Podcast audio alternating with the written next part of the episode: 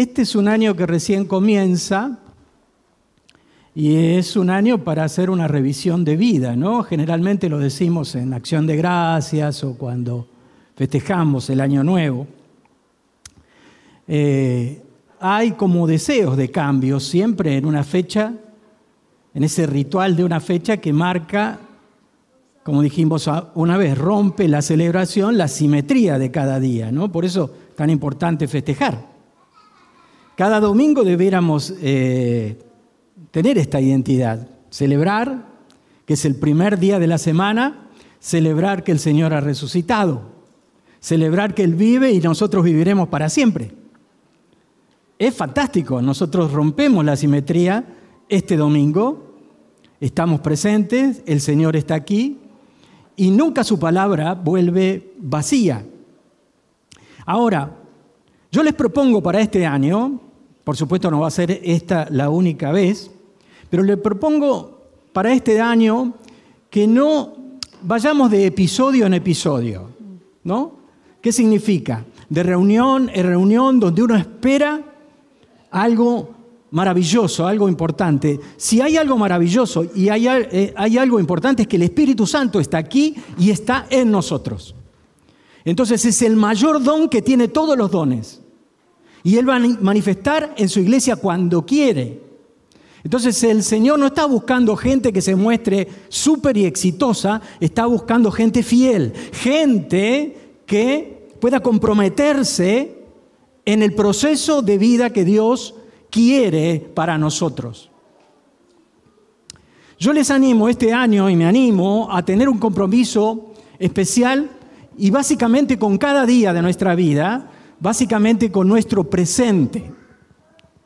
Yo les animo a dejar la depre del pasado, si la hubiera, o la ansiedad del futuro, que nos lleva a salir del plano de lo presente y a veces nos desvía de centrarnos en lo que nosotros somos llamados a ser y a hacer.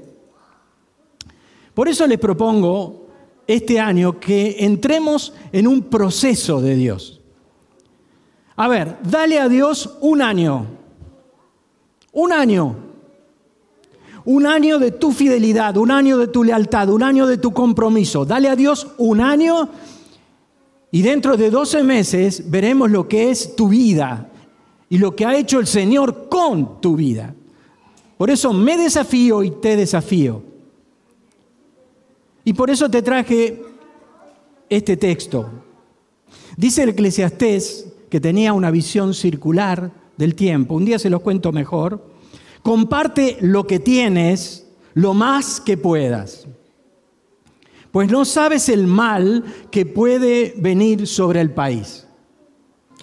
Comparte lo que tienes lo más que puedas. Está hablando de un presente continuo. Todo el texto que te voy a citar es un presente continuo, un continuo presente. Comparte lo que tienes lo más que puedas, pues no sabes el mal que puede venir sobre el país. El que mira al viento no siembra, y el que mira a las nubes no cosecha. Y el verso 6 dice, siembra tu semilla por la mañana y por la tarde siémbrala también, porque nunca se sabe qué va a resultar mejor. Si la primera siembra o la segunda, o si las dos prosperarán. Pero dice el verso 2, comparte lo que tienes lo más que puedas Comparte lo que tienes. Hoy. No esperes a estar súper bien espiritualmente, no esperes a estar de lo mejor, comparte lo que tienes hoy, comparte lo que tienes en esta etapa. No solo los bienes materiales, que esta iglesia es una campeona respecto a eso, toda la obra social de la iglesia es como, como una buena señal para todos nosotros. Es una iglesia viva, una iglesia que se ocupa materialmente de los demás. Yo doy gloria al Señor por eso. Pero no solo son los bienes materiales lo que tienes. Porque tienes al Señor Jesús, tienes el Espíritu Santo de Dios que como decíamos recién, tiene todos los dones, todos los regalos, todo lo que se te ocurra. Por eso te animo a vivir contento, contenta cada día. Pero pastor, no se puede. No es así. Te animo a que en este tiempo presentes, presente encuentres contentamiento. Te animo a que te animes. Por algo, el autor de la carta a los hebreos dice, sean las costumbres de ustedes sin avaricia, contentos con lo que tienen ahora, porque el Señor ha dicho, no te dejaré ni te desampararé. Posiblemente sea un texto muy referido a las carencias y el ánimo del autor de Hebreos que comparte como, como este consejo casi imperativo, que tus costumbres sean sin avaricia, no seas una mujer, un hombre que retiene, expresa cariño a los que te rodean. Este es tu presente continuo. No esperes estar de la mejor forma, vuelvo a repetirlo. Expresa cariño a los que te rodean y mucho más a tus seres queridos. Hay creyentes que son campeones, que tienen una imagen hacia afuera extraordinaria, pero que adentro de la casa no corresponde esa imagen con la realidad. Y esto no es una crítica, pero quiero decir que todos nosotros tenemos un lado donde se salta la térmica, donde, donde de repente no podemos con nosotros y las emociones o los enojos no pueden. Ahora, otra cosa es que yo viva una realidad fuera y otra realidad dentro de mi hogar. Entonces, ya tengo en este presente dónde practicar. ¿Qué practicaré? Practicaré el amor que digo profesar, incluso en la predicación, hacia mis seres queridos, hacia mis amigos y por supuesto hacia la gente que me rodea. Porque a veces uno tiene esos ideales, viste, voy a misionar al África, voy a amar a todo el mundo y no puedo tener una palabra de bien para el otro hoy, aquí y ahora. Te desafío a que entres en un proceso de Dios de un día a la vez. Te desafío a que sepas de una vez por todas que basta día, basta cada día su propio afán, basta cada día su propia preocupación. Te desafío a que busques constantemente ese reino de Dios y la justicia que trae consigo, para que entiendas que todas las cosas que tengas necesidad te van a ser añadidas. Expresa el cariño. No esperes ni aniversarios, ni cumpleaños. Sé sorpresivo, sé sorpresiva. A mí me cuesta. Cuando llega el cumpleaños de mis seres queridos, digo, era esta la fecha, ¿no? Y era, es para matarme. Hay gente que se acuerda, no sé, tres meses antes. Y a veces a uno le llega la fecha y dice, uy, es mañana. Genera sorpresa. No seas tan previsible ni predecible, porque este es un tiempo que no te acompaña. El mundo es impredecible e imprevisible.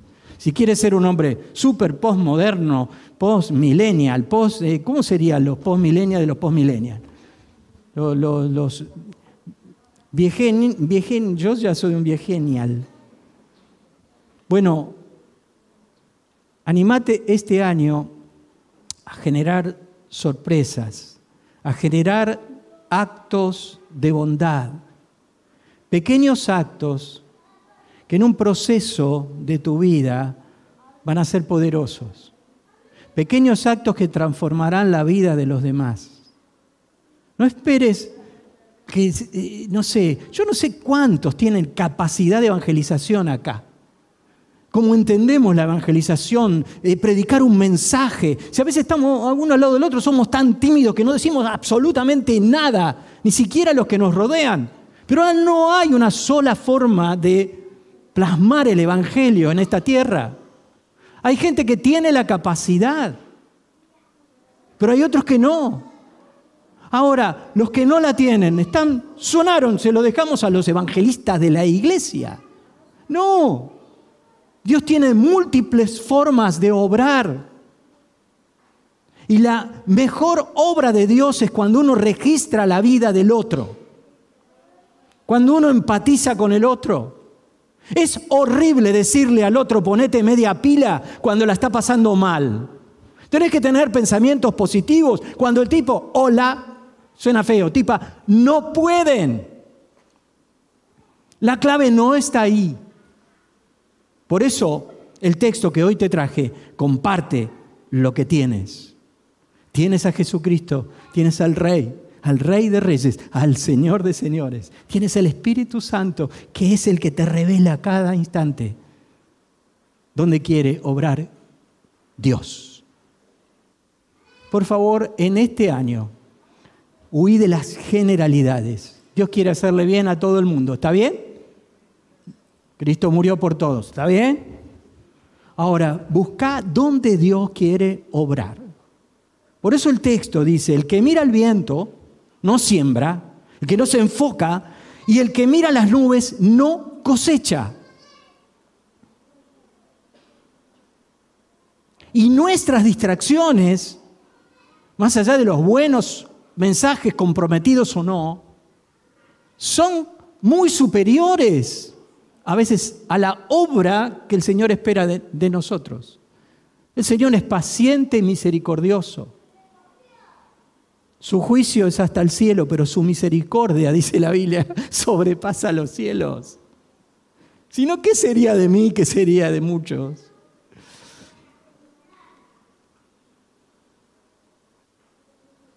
El enfocarnos a donde Dios quiere obrar es maravilloso. ¿Por qué?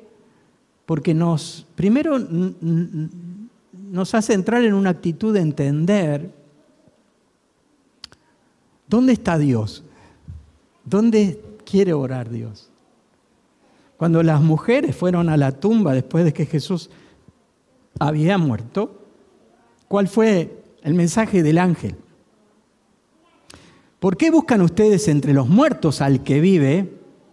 Pues no está aquí, ha resucitado el Señor y va delante de ustedes, como ya les dijo. Cuando el Señor resucitó y se apareció a sus discípulos 40 días y la Biblia nos, nos relata cosas maravillosas, ahí en el primer capítulo de Hechos, Jesús se aparece a sus discípulos y y le dice ellos, restaurarás el reino de Israel en este tiempo. Su visión todavía era corta, era, era local. Bueno, a ustedes no les toca saber esto, dice Jesús. Pero ustedes serán testigos aquí en Jerusalén, en Judea, en Samaria y hasta lo último de la tierra. Y entonces dice que ascendió a los cielos, lo cubrió una nube, es un relato fantástico digno del Señor de los Anillos, de ese tipo de película. Impresionante, un relato formidable. Y entonces, ellos se quedaron así, mirando al cielo, mirando a las nubes. Y entonces dos varones, dos ángeles, se aparecieron y le dijeron a, sus discípulos, ¿por qué ustedes, varones galileos, están mirando al cielo? Yo le hubiera dado una piña al ángel, porque ¿qué te metes con mi vida? Estoy frustrado, se me fue, qué sé yo. Pero enseguida los ángeles dijeron, el mismo Señor que ustedes vieron ir se volverá. No lo limita nada. Ahora ustedes vayan, tal cual les dijo el Señor. ¿Por qué? Porque en la cita divina que ellos tenían, ellos iban a recibir el Espíritu Santo y el poder que lo caracteriza. De tal forma que hablaron cantidad de lenguas, que, que todos se sorprendían, porque ¿cómo estos hablan en nuestro propio idioma si son gente vulgar? Pero Dios empezó a hacer con ellos un cambio tremendo cuando ellos empezaron a entender y empezaron a transitar por donde Dios quería que transiten, hacia donde Dios quería que vayan. ¿Dónde Dios quiere obrar este año? ¿Dónde quiere obrar esta semana? Dios ama a todo Lanús, ama a todo el mundo, pero ¿dónde Dios te va a llevar esta semana? ¿Será posible que en esa intimidad tuya puedas escuchar, aunque no sea la voz audible de Dios, a dónde Dios quiere obrar esta semana? Si es así, no mires las nubes, ni solamente te quedes con el viento que sopla de un lado para otro, sino enfócate porque es tu vida un continuo presente. Por eso, siembra tu semilla por la mañana y por la tarde siémbrala también. La versión romántica dice, y por la tarde no dejes reposar tu mano. ¿Dónde Dios quiere obrar? Dejamos de mirar las nubes. ¿Por qué?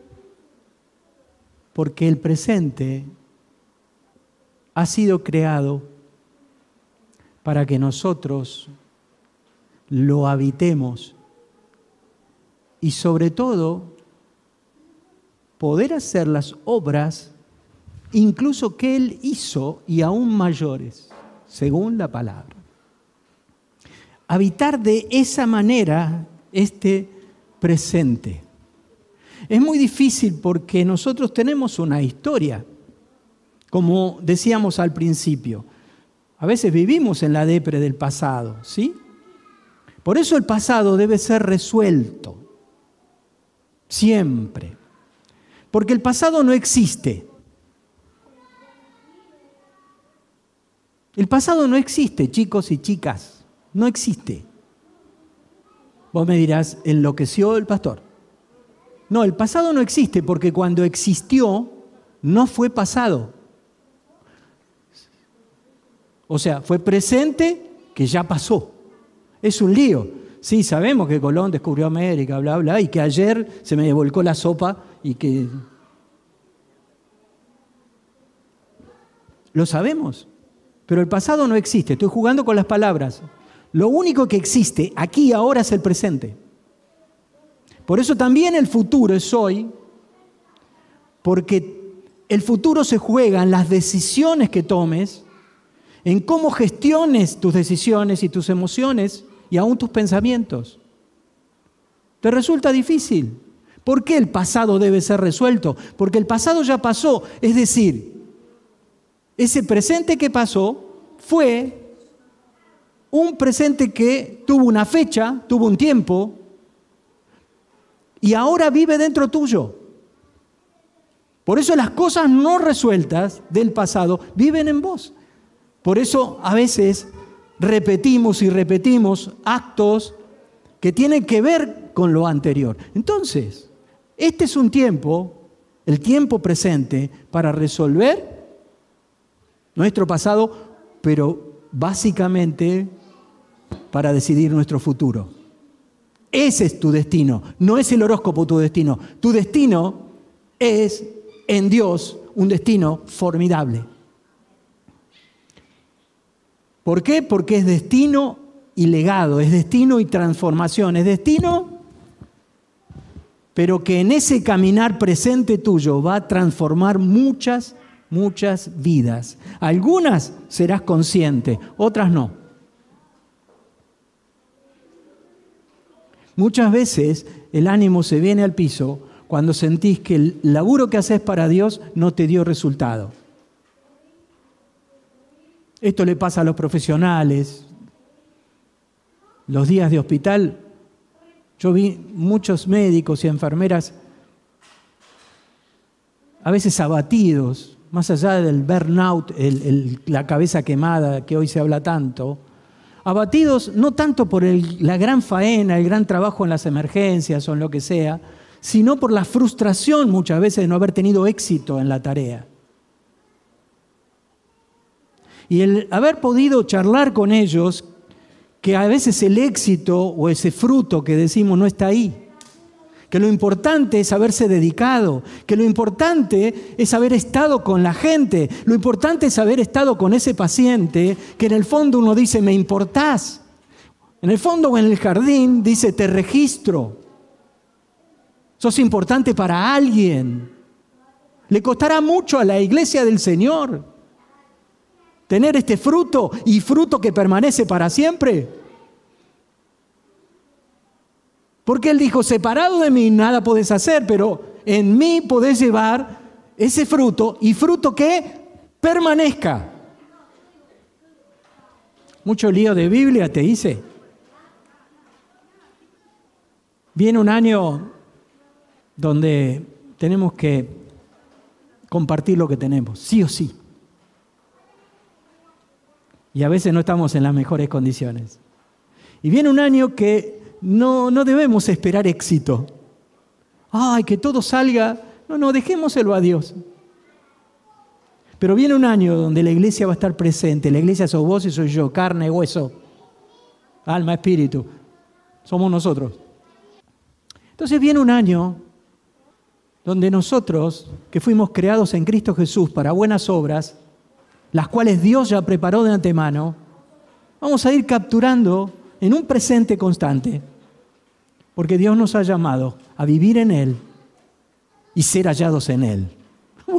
¿Cuánta Biblia? Basta. Solamente voy a terminar con un texto del Salmo, no del Salmo, de un texto de Jeremías que dice así, pero bendito el hombre que confía en mí, que pone en mí su esperanza. Es genérico, ¿no? Hombre, mujer. Será como un árbol plantado a la orilla de un río, que extiende sus raíces hacia la corriente. Así es la vida del cristiano, ¿sabes? Nuestras raíces siempre van a esa corriente del Espíritu Santo de Dios. Nosotros estamos enchufados a esa corriente, estamos sumergidos en esa corriente. Cuanto más sumergidos estemos, más se va a dar lo que viene en el texto de Jeremías. Y no teme cuando llegan los calores, pues su follaje está siempre frondoso. En tiempo de sequía no se inquieta y nunca, nunca deja de dar fruto. Que Dios te bendiga que sea un año fantástico, que vivas en este presente continuo. Siembra por la mañana y por la tarde no dejes de sembrar. Así como la segunda milla, no sabes cuál dará más fruto o si las dos prosperarán. Eso lo sabe Dios, que es tu amigo, que es tu compañero de aquí a la eternidad.